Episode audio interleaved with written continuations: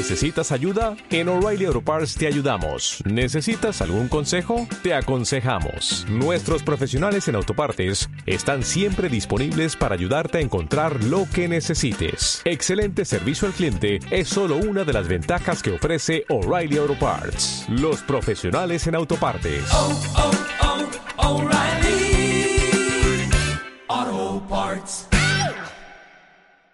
Lozano, Ofelia, ¿qué tal? Buenos días.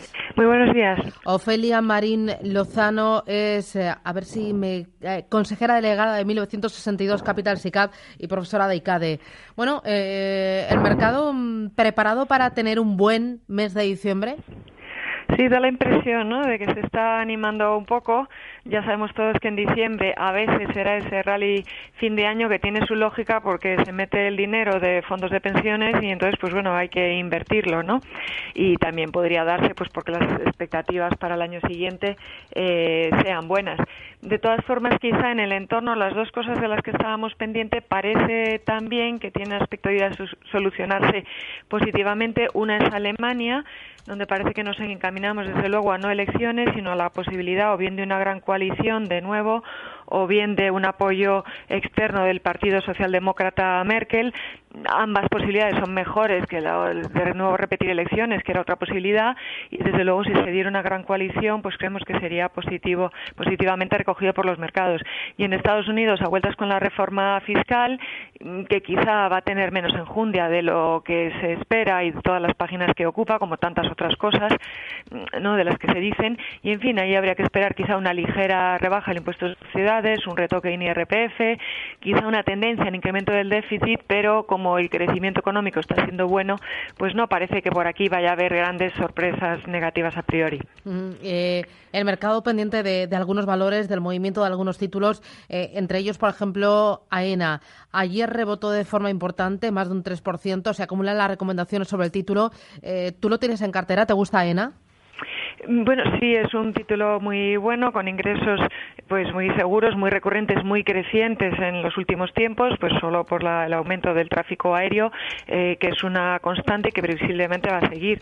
Eh, lo vemos, lo hemos visto esto en, resultados en AENA y en otra cara distinta pero complementaria en las grandes aerolíneas europeas, ¿no?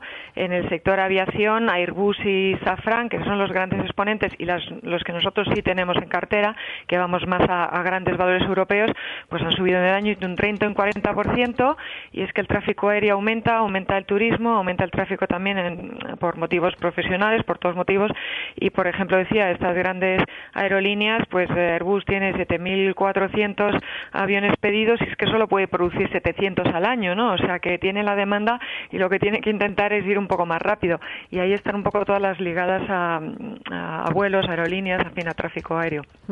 Eh, me interesa también eh, el sector bancario.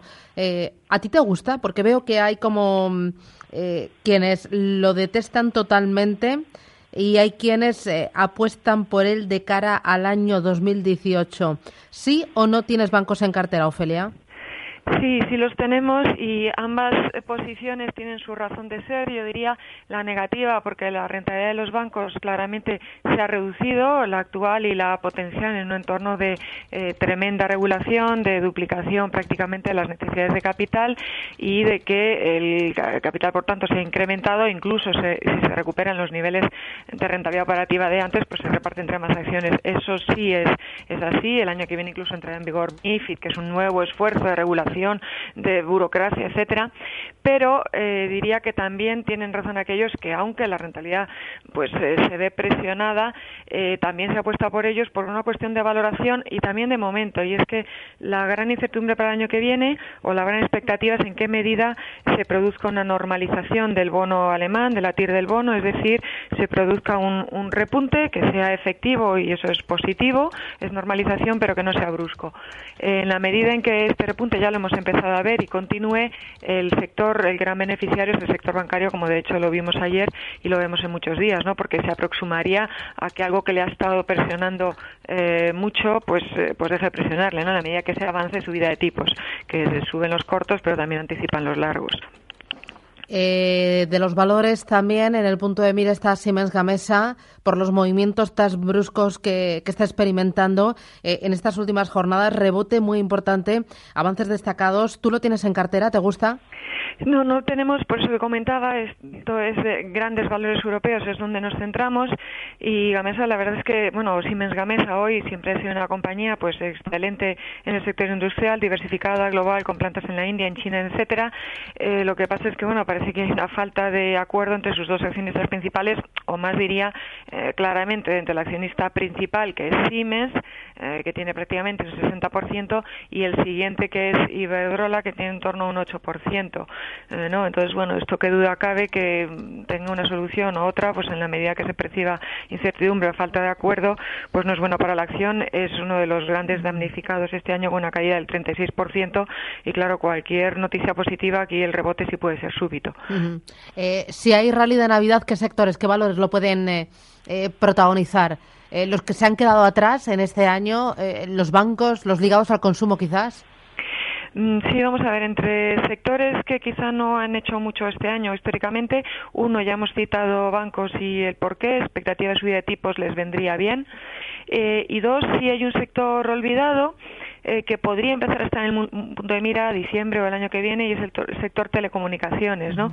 Son compañías y el, el correspondiente lo tenemos en Telefónica, pues cotizando a precio bajo, a PER bajo, a rentabilidad por dividendo muy alta con una razón y es que está costando muchísimo, no se ha logrado que incrementen los ingresos, cada vez por el mismo precio se han visto obligadas a dar más servicios, su red desde hace muchos años la han tenido que ceder pues de forma gratuita, ha sido una competencia prácticamente subsidiada en Europa y esto les hace que les esté, costando mucho incrementar ingresos, que al final es la palanca única de una empresa o la principal. En la medida en que esto tiende a suavizarse o hay algún atisbo de recuperación, podría ser un sector mm, que despertara, ¿no?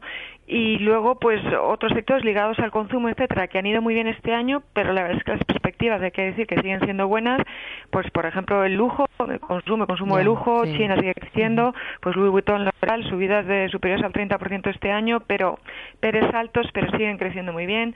Compañías ligadas al comercio electrónico no hay que olvidarlo a que esto va poco a poco pero a más pues eh, hemos tenido tenemos SAP por un lado tecnológica y por otro lado Deutsche Post, ¿no? distribución, el gran líder mundial y líder europeo, configurado paso a paso muy hábilmente eh, y por lo tanto gran distribuidor también en comercio electrónico, pues también tiene subidas de, de 30 a 40% este año, pero es verdad que operativamente son sectores que siguen teniendo pues buenas perspectivas ¿no? y que no hay que olvidar. Muy bien, pues tomo nota. Ofelia, muchísimas gracias.